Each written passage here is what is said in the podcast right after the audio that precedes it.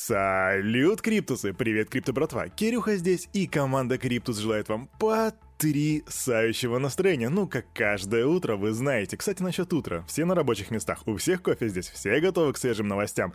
Потому что это именно то, для чего я здесь, и это именно то, что мы будем делать. И мы по классике идем к новостям, вернее, к обзору рынка, а потом к новостям. Ву! Со вчерашнего дня ситуация кардинально не меняется. Мы также видим смешанные цвета, зеленый и красный, но зеленые, кстати, показывают гораздо больше рост. Так у нас Сан, допустим, 33,5%, AMP 39,3%, и я еще тут видел, по-моему, да, Injective Protocol, Inch 12,3%. Что же касается наших мастодонтов, Бетховен и Эфир. Бетховен 56,530, просел еще на 1,5%. Эфириум топчется на месте 4 и а, 453 тысячи долларов. При этом доминация биткоина просела и теперь 41,8% на рынке с капитализацией 2,5, вернее 2,55 триллиона. Ну и, конечно же, индекс страха и жадности. 33 также просел. Да, вчера у нас, по-моему, было 52, сегодня 33. Люди начинают бояться. 33 — это страх. Новость апдейт из США. Помните, как вчера мы, вернее я, э, критиковали Хиллари Клинтон за ее категоричные убеждения по поводу криптоактивов и криптовалюты, в принципе, незнание материальной части?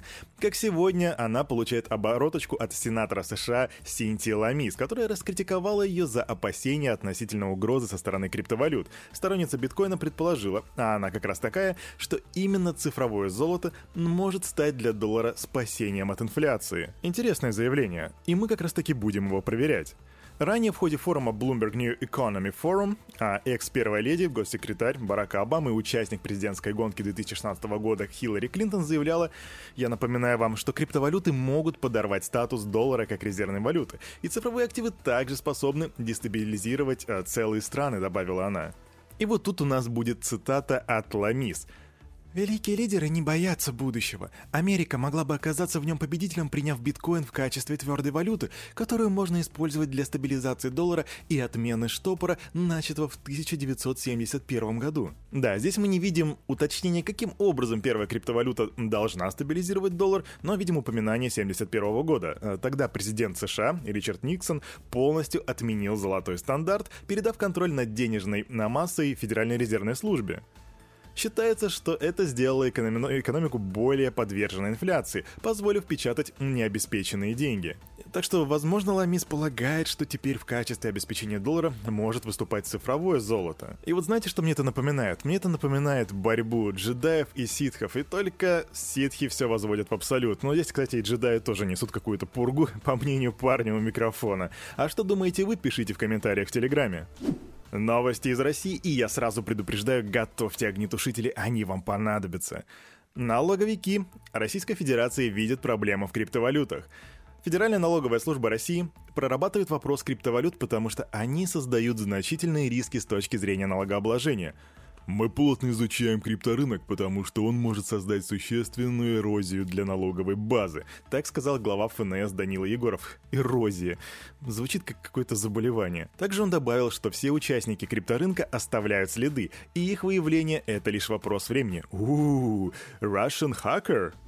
И тут Центробанк подходит, берет ФНС за ручку, и они вместе идут в радужное регулятивное регуляторное будущее. Почему? Ну, потому что ЦБ предложил вести ответственность за незаконный оборот цифровых активов. И помимо этого они также а, предлагают установить порядок их налогообложения. То есть в предложении регулятора а эти предложения уже включены в проект документа, который называется «Основные направления развития...» Сейчас, секундочку развитие финансового рынка Российской Федерации на 2022 год, периоды 20... бла-бла-бла, короче, скучный документ, бюрократия.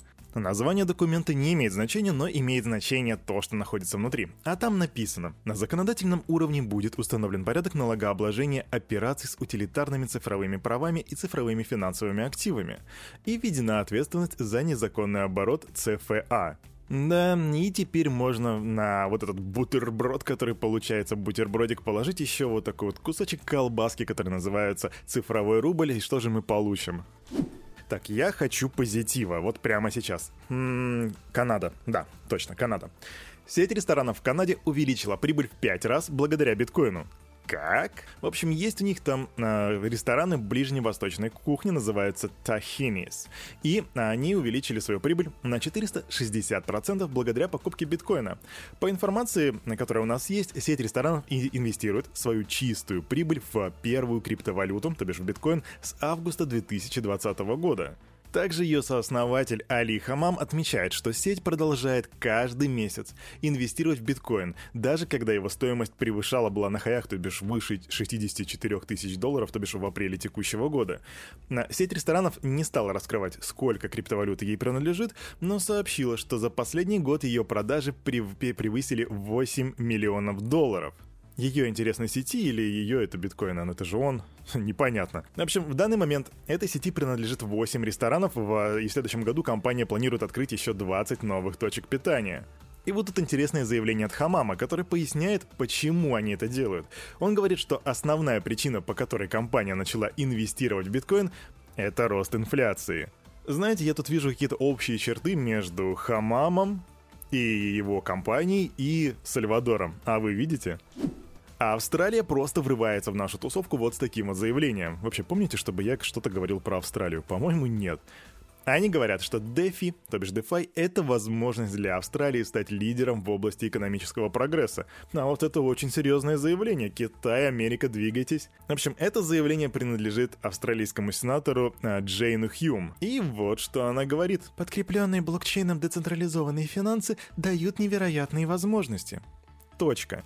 Да, это все, что она сказала. Но, по на, мой, на моей памяти, это одно из первых заявлений из Австралии. Причем мы же, видите, говорим с вами не про а, блокчейн, правильно, не какие-то разработки, как, допустим, на Украине сейчас. Мы вчера освещали use case а, с а, транспортировкой древесины, да? А здесь мы говорим конкретно про финансы, не про интеграцию блокчейна в какие-то определенные сферы жизни. А это, знаете ли, немалая работа. Так и что я могу сказать, Австралия?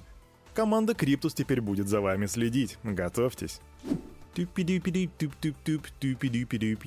Опа, у нас Сальвадор. Да, в Сальвадоре построят первый в мире криптовалютный город. Называется Bitcoin City. Да, эта новость была у нас в Телеграме. Кстати, вы могли ее прочитать, если вы подписаны на наш Телеграм. В общем, власти Сальвадора планируют построить в стране город, посвященный биткоину. Проект получил название, достаточно лаконичное, Bitcoin City.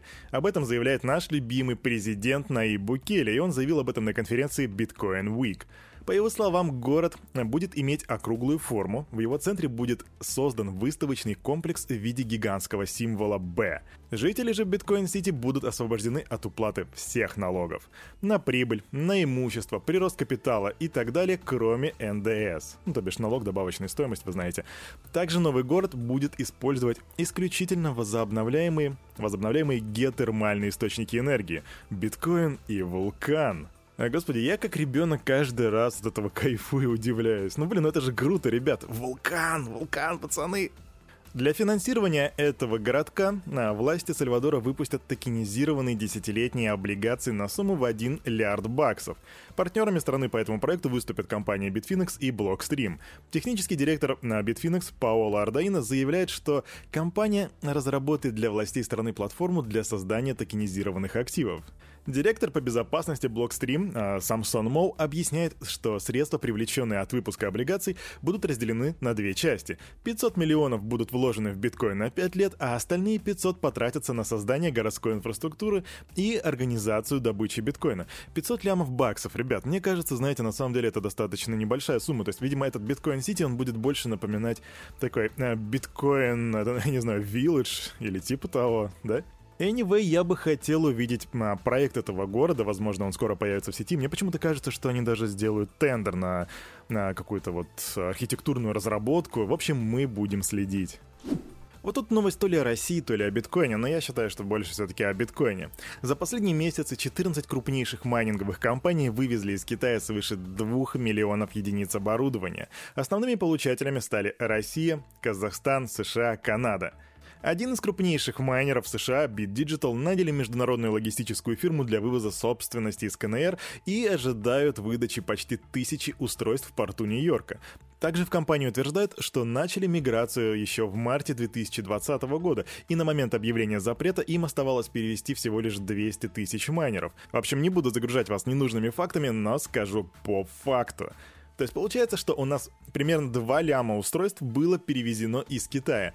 И Россия из них получила 1,8 миллиона устройств. Казахстан получил 87 а, тысяч устройств, и США получила примерно столько же. Chainlink стали самым популярным токеном среди держателей, крупных держателей Ethereum. Аналитический сервис сообщил, что суточные объемы торгов э, токеном Chainlink среди тысяч крупнейших владельцев Ethereum превысили 2 миллиона долларов. По этому показателю токен обошел даже другие популярные криптовалюты, как, э, например, Shiba Inu, о которой мы, кстати, сегодня еще поговорим. И я напомню, что в конце октября у нас была информация, что крупнейшие держатели накопили четверть от всего supply Chainlink, то бишь от всего предложения. И на протяжении четырех месяцев киты активно скупали эту альту. Кирюха, а что такое Chainlink? А, Chainlink — это первая сеть децентрализованных оракулов между блокчейнами и смарт-контрактами, а среди ее партнеров есть такая платежная система, как Swift. Вы о ней должны знать, если смотрите наши курсы MIT. Также монета находится в портфеле инвестиционного фонда Grayscale. Но вы понимаете, о чем я. Так, у нас тут Шиба трубит Scam Alert. В общем, участились случаи мошенничества на фоне популярности этого токена. Стоящая за Shiba Inu команда публично предупредила пользователей об участившихся случаях мошенничества, которые направлены на владельцев, на владельцев этого меман, мемаса, мем-токена. Э, мошенники создают фейковые аккаунты от лица команды Inu во всех социальных сетях и предлагают различные акции, бонусы, раздачи токенов, подарки и прочее. Они всеми возможными способами стараются заполучить токены невнимательных и доверчивых инвесторов. А у скамеров есть даже, знаете, а, такая штука, называется социальная инженерия. То есть, если нет возможности получить от вас бабки напрямую, там, вернее, взломав вас или что-то еще, в дело идет социальная инженерия. А я напомню, что никто из команды Криптус никогда не напишет вам первый. Это все делается в целях безопасности. А все необходимые новости, апдейты и так далее выходят в нашем телеграм-канале.